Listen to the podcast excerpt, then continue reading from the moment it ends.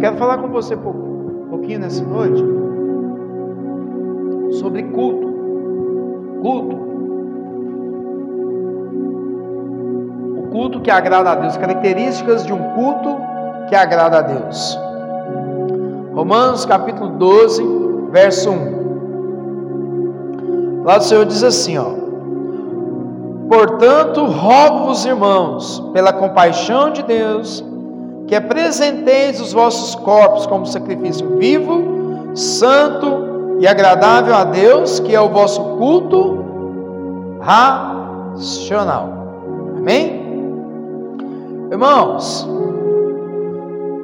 o culto, na verdade, é esse encontro que nós temos com Deus diariamente.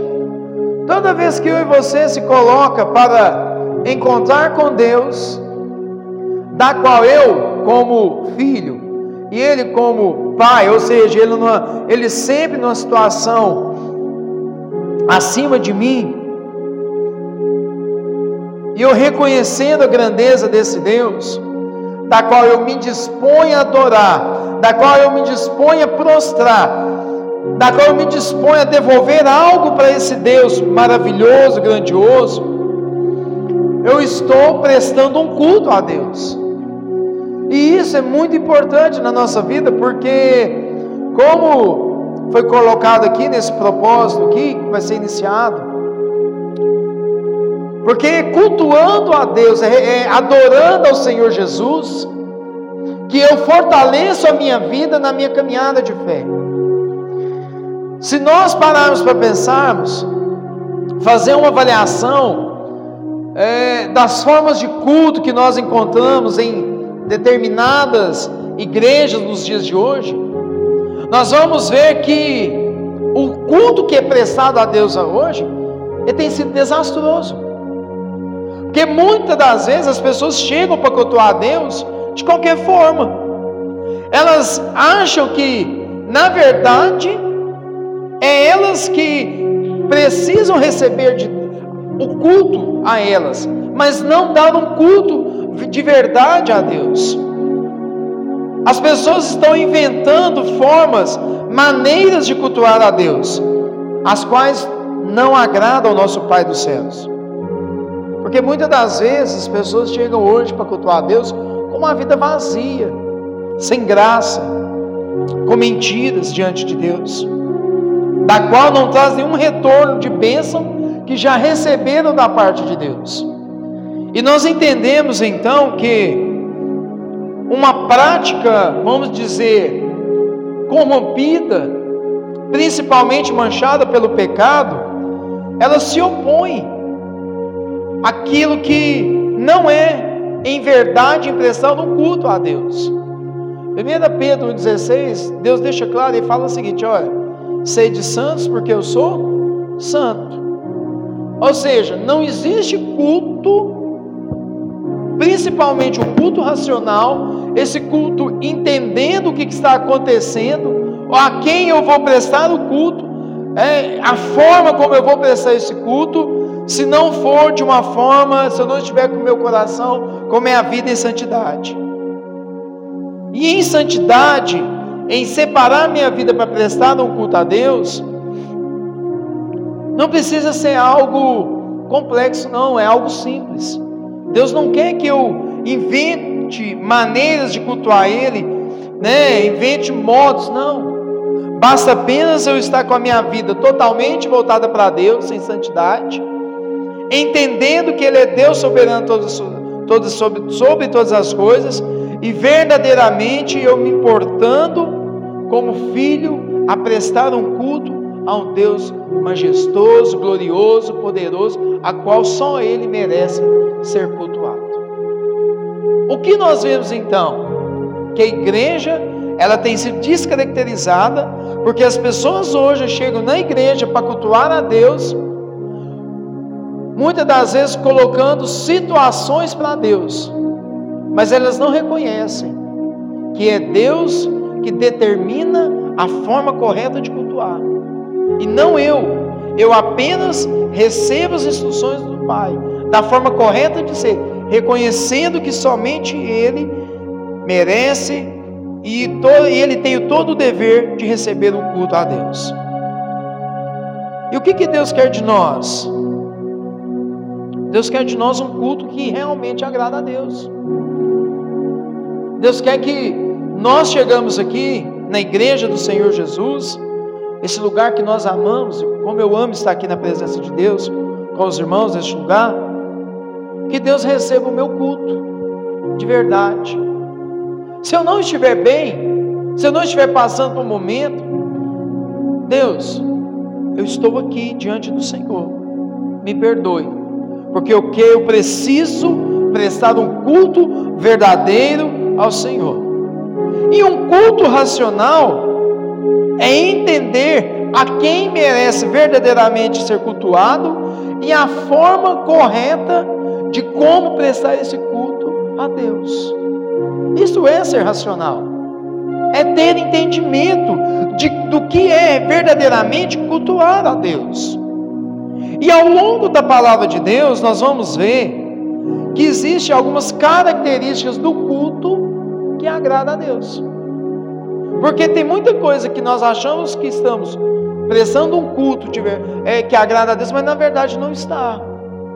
Deus não quer algo é, que seja fragmentado. Deus não quer algo, porque muitas das vezes nós chegamos aqui para cultuar a Deus, mas nós estamos preocupados com algo lá fora. Será que vai demorar?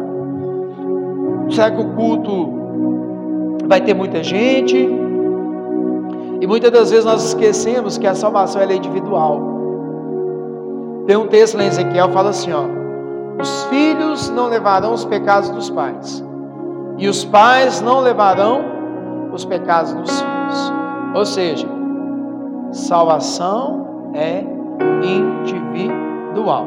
Mas não quer dizer que eu não tenho que preocupar com meu irmão, orar para que ele seja salvo. Não. Dizer que eu preciso, primeiramente, cuidar da minha salvação. Que Jesus já pagou um alto preço por ela. E a forma como muitas das vezes eu vou trabalhando isso na minha vida começa pelo culto. A forma correta de estar diante de Deus. E eu quero falar com os irmãos aqui quatro pontos aqui nessa noite de características, algo importante que deve ter no culto que vai agradar a Deus. E o primeiro ponto é que quando existe no culto que vai agradar a Deus, comunhão. O culto ele tem que ter comunhão. Você sabe por que, o culto tem que ter comunhão? João 17, 21. Jesus dizendo assim na oração sacerdotal: Para que todos sejam um, como tu, ó Pai, és em mim e eu em ti, que também eles sejam um em nós para que o mundo creia que tu me enviaste. Ou seja, a comunhão, ela emana, ela procede de Deus. Jesus tem prazer na comunhão entre os irmãos. A comunhão deve ser praticada porque Jesus estabeleceu a comunhão. É a sua vontade para a igreja de Jesus. É onde nós de verdade, como irmãos, como igreja, como corpo, num só sentido, num só propósito, nós conseguimos de uma forma coletiva prestar um culto verdadeiro a Deus. 1 Coríntios 1,10 diz assim: o apóstolo Paulo dizendo à igreja de Coríntios: Rogo-vos, porém, irmãos, pelo nome de nosso Senhor Jesus Cristo, que digais todos uma mesma coisa, e que não haja entre vós dissensões, antes sejais unidos em o um mesmo pensamento e o um mesmo parecer. Então eu posso dizer para os irmãos aqui nessa noite que não existe culto se não se não existir comunhão, unidade da igreja. Eu não posso aqui, muitas das vezes, vir para a igreja me preocupar só comigo, não. Não é possível, irmãos, que nós estamos aqui nessa, nessa noite e que não vem na sua cabeça um membro dessa igreja que não está aqui nessa noite. Eu que venho aqui, participo com os irmãos, eu amo estar com os irmãos aqui. Eu faço uma, uma averiguação, né? Eu fico pensando, por que será que de tal? Será que foi a chuva? Será que está viajando? Será que está doente? Isso é um estágio da comunhão, aonde eu preocupo com o irmão. Eu não sei se você também tem esse mesmo sentimento. Mas se tem algo que agrada a Deus no culto é a comunhão. O Salmo 133, do versículo 1, fala o Senhor, os irmãos já conhecem, diz assim: Olha, ó quão bom e, quão, e suave é que os irmãos vivam em união. Ou seja, a igreja, ela só se estabelece, ela só se fortalece se tiver comunhão, unidade. E a igreja de Jesus, nós como igreja de Jesus, nós estamos aqui para quê? Para cultuar a Deus. E eu e você, nós somos a igreja. Nós somos o corpo. Nós ajudamos um ao outro. Muitas das vezes as pessoas entendem o seguinte: olha, nós precisamos da igreja de Jesus, pelo contrário, nós também precisamos de vocês. Porque vocês, a igreja de Corvo Danta, ela é, muitas das vezes, aquele momento que nos faz orar, que nos faz buscar, porque muitas das vezes nós acomodamos, mas quando nós lembramos dos irmãos aqui de Corvo Danta, da nossa comunhão, Deus, em nome de Jesus, nós começamos a orar. É uma motivação na nossa vida. É uma motivação da igreja lá de luz. É uma motivação da igreja que sou eu, que é você. Ou seja, da mesma forma que eu preciso, que vocês precisam de nós, que somos igreja, nós também precisamos de vocês. E ainda aquele que acha que pode, que acha que não precisa de ninguém, que acha que está bem, que não precisa olhar pela necessidade do outro. Posso dizer para os irmãos essa noite e fazer uma pergunta? Será que as pessoas que vejam dessa, nessa situação, onde não procuram essa unidade, essa comunhão, será que verdadeiramente é igreja do Senhor Jesus? Aonde não existe comunhão, não existe igreja. E aonde não existe igreja, não existe culto. O culto é praticado pela igreja do Senhor Jesus. E a igreja do Senhor Jesus deve viver em comunhão. Ó quão bom e quão suave é que os irmãos vivam em união.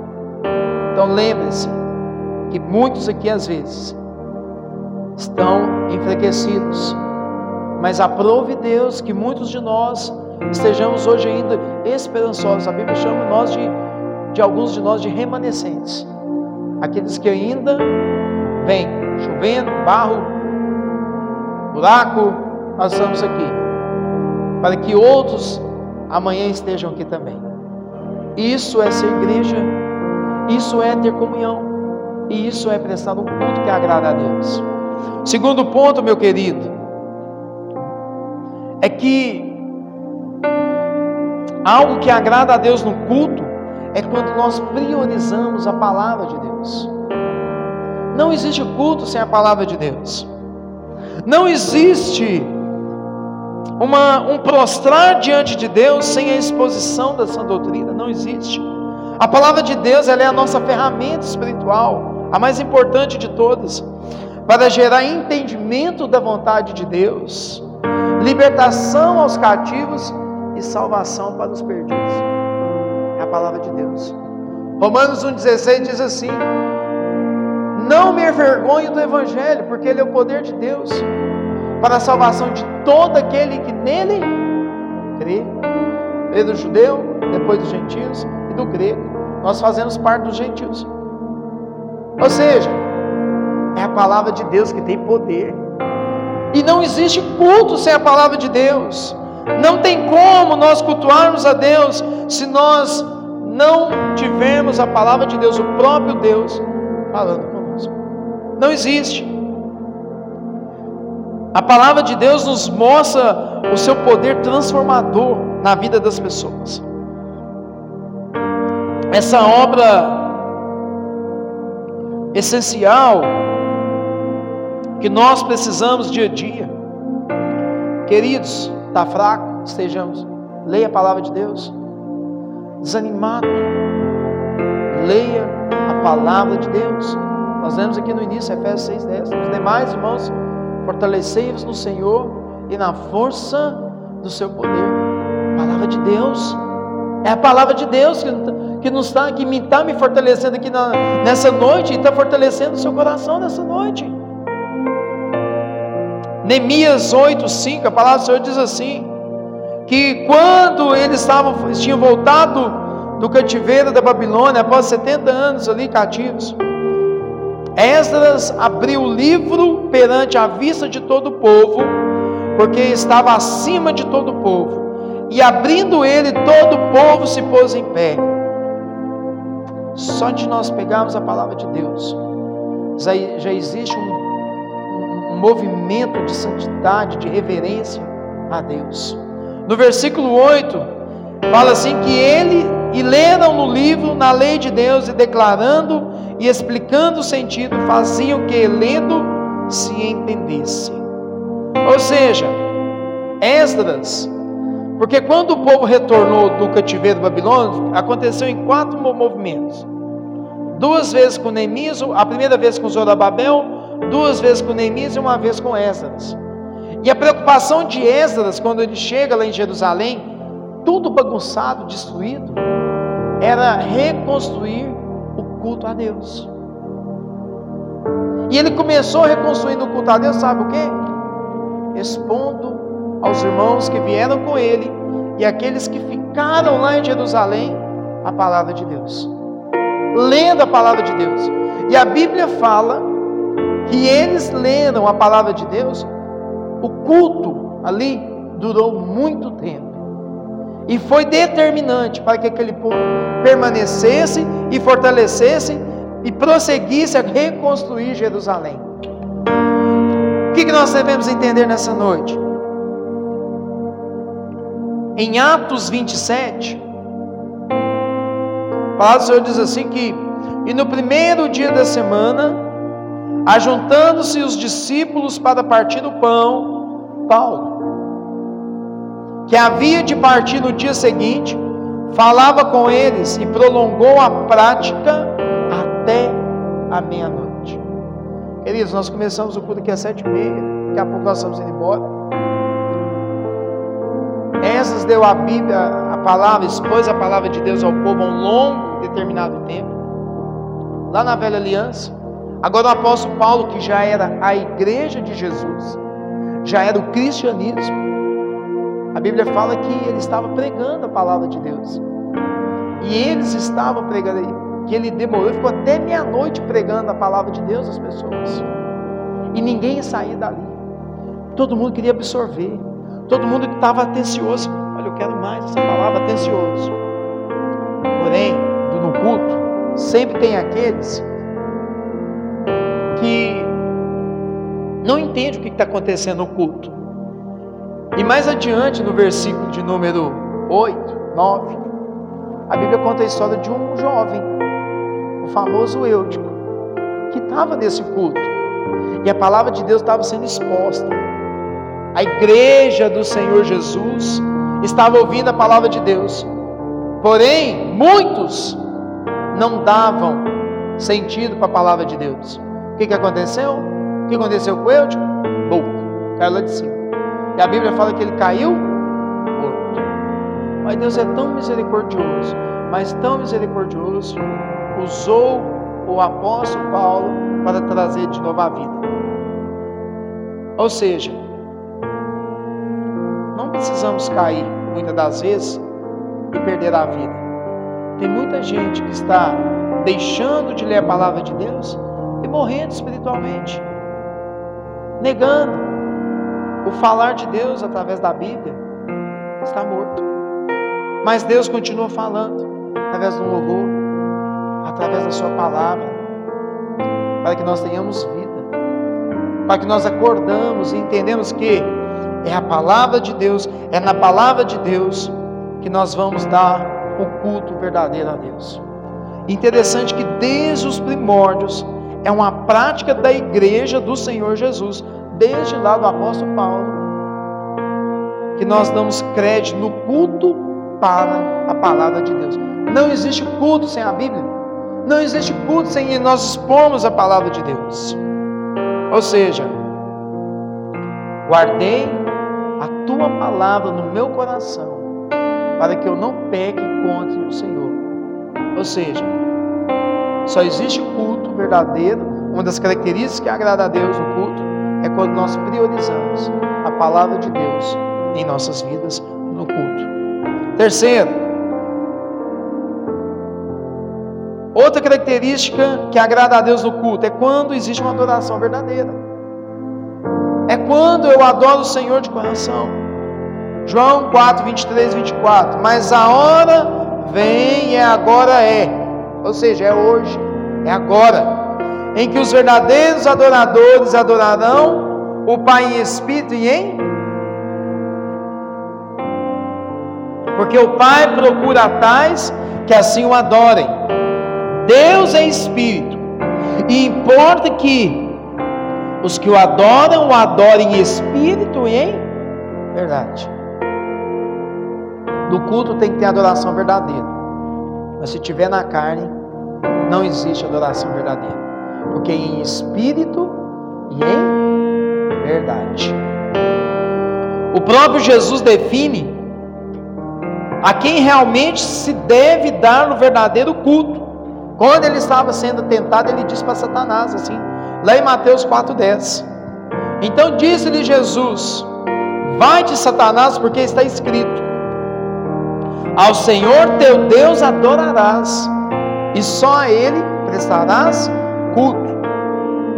Ou seja, o próprio Jesus define que somente a Deus nós deveremos dar a verdadeira adoração no culto. E o que, que nós entendemos nessa noite? Que a adoração ela procede daqueles que estão verdadeiramente com Deus, caminhando com Deus. Isaías 29, 13, olha que, interessante. O Senhor diz assim: Porque o Senhor disse: Pois que este povo se aproxima de mim, e com a sua boca que os seus lábios me honram, mas o seu coração se afasta para longe de mim, e o seu temor para comigo consiste em mandamentos de homens em que foi instruído. Olha para você ver que interessante que o culto ele não é fragmentado. Muitas das vezes eu tenho a palavra de Deus, eu priorizo a palavra de Deus, eu tenho comunhão com os irmãos.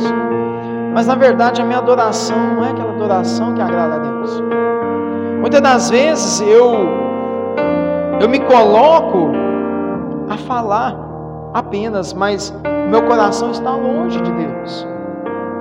Estou tão assim, fadigado, cansado, que eu demonstro uma coisa para os irmãos, mas na verdade eu não sou lá dentro.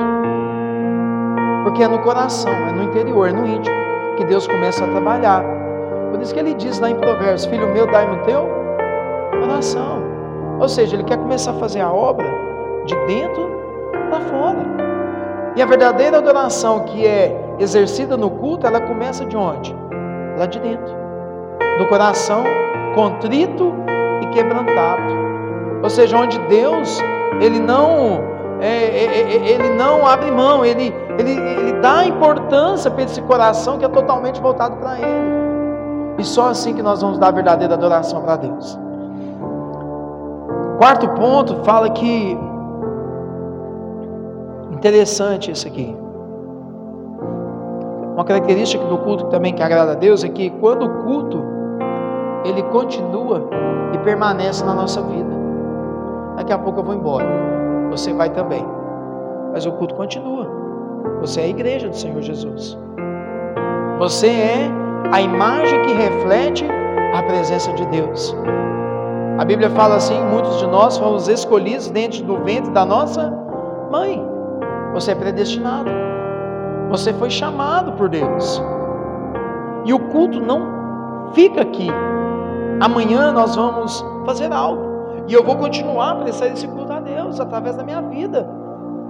Através das minhas atitudes, através do meu falar, através do meu prostrar através das minhas ações, principalmente, eu tenho que ser, sabe, crente mesmo, é perto do ímpio, que vai zombar, vai querer que eu faça uma gracinha mundana, vai querer muitas das vezes que eu fale uma besteira na minha boca, vai querer, vai me promover a que eu possa fazer uma, um ato de desonestidade, vai querer que eu me proponha uma prática que não agrada a Deus longe da minha esposa, longe da minha filha, longe do meu pastor, longe dos irmãos.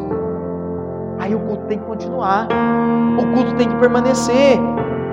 2 Coríntios 3,18 fala assim: Mas todos nós, com o rosto descoberto, refletindo como espelho a glória do Senhor, nós somos transformados de glória em glória na mesma imagem, como pelo Espírito do Senhor. Eles nós somos o reflexo de Jesus. Nós somos a imagem. Nós, quando, lá em Gênesis fala que nós somos criados imagem e semelhança de Deus, a palavra do Senhor diz que não quer dizer que nós somos Deus, mas que Deus nos agraciou com atributos dele, ou qualidades deles a nós. E nós faz assim que nós parecemos com a essência de Deus, mas que nós não somos Deus, mas a sua essência está em nós. Bondade, amor, justiça, retidão, paciência. E quando o Espírito Santo incorpora na nossa vida, nós recebemos o Espírito, nós temos algo muito importante chamado o fruto do Espírito Santo. Domínio próprio, mansidão, não é? Longanimidade, que é perseverança, perseverar. Se está chovendo, se tem muita gente, se a igreja está perseverando. Isso é uma característica do fruto do Espírito Santo. O que nós temos que perceber então, que nós refletimos a glória do Senhor dia a dia. E é isso que faz eu permanecer o culto a cada segundo, a cada dia na nossa vida. Não apenas aqui, o culto vai continuar no meu relacionamento como filho, como esposo, como pai, como servo do Senhor, como profissional. Ele continua na nossa vida. Na verdade, nós somos a prolongação dos feitos de Jesus. Aqui na terra, a igreja de Jesus deve transmitir a mensagem salvadora de Jesus. E essa é a prática, ela é diária. Ela não é só no domingo à noite. Aprendemos nos cultos e levamos para o nosso cotidiano. Neemias 8,13 fala que quando Neemias então expressou ali a palavra de Deus, e no dia seguinte, Neemias 8,13, a palavra diz assim: e no dia seguinte, ajuntaram-se os chefes dos pais de todos os povos, de todo o povo, os sacerdotes e os levitas, a Esdra, o escriba, e isto para tentarem nas palavras da lei. Neemias expôs a Bíblia, eles se constrangeram e depois eles prosseguiram a buscar, a continuar o culto na vida deles principalmente no discipulado da palavra de Deus. O culto não é somente aqui, não. O culto continua. E como quer que Deus quer que esse culto continue? 1 Coríntios 1,40, a palavra do Senhor fala assim: ó, faça-se, porém, tudo com decência e ordem. Decência. Oh meu Deus, que Brasil é esse que nós estamos vivendo? Que igreja é essa que nós estamos congregando, que nós estamos. Estou falando da igreja brasileira cristã. A minha decência, a minha ordem, ela está na pessoa bendita de Cristo Jesus. Ele está acima do Brasil, ele está acima da bandeira do Brasil, ele está acima de qualquer manifestação. Jesus ele é a essência na minha vida, aonde eu capturo, eu aprendo dele, ele me transmite as melhores qualidades sobre a minha vida para que eu possa prestar o melhor culto a ele. Ele é uma fonte inesgotável de te qualificar como um verdadeiro cristão de Deus, que teme, que serve e que presta um culto que agrada a Deus. Jesus de Nazaré Faça-se, porém, tudo com decência e ordem, apresentando a Deus um culto santo, vivo e agradável a Deus. Porque este é o culto racional. Esse é o culto que agrada a Deus. Esse é o culto que nós devemos procurar dia a dia na nossa vida. Entender que quando eu chego aqui na igreja, eu tenho que me desligar das coisas lá fora. Colocar a minha vida diante do Senhor como sacrifício santo, vivo e agradável a Deus, que é o culto racional. Sabe por quê? Só assim nós vamos experimentar qual é a boa, perfeita, agradável vontade de Deus. O culto, ele é eu que faço. Cada um faz o seu. E a igreja do Senhor Jesus, em comunhão, entende que somente a Deus darás culto. O culto que verdadeiramente vai movendo o coração de Deus. E é isso que vai fazer a diferença, que Ele vai lembrar das suas orações, vai lembrar das suas petições, do seu choro, vai lembrar das nossas angústias, das nossas orações, às vezes perguntando a Deus por quê, por quê, por quê, por quê. Mas muitas das vezes vai ser num culto que Deus vai te responder.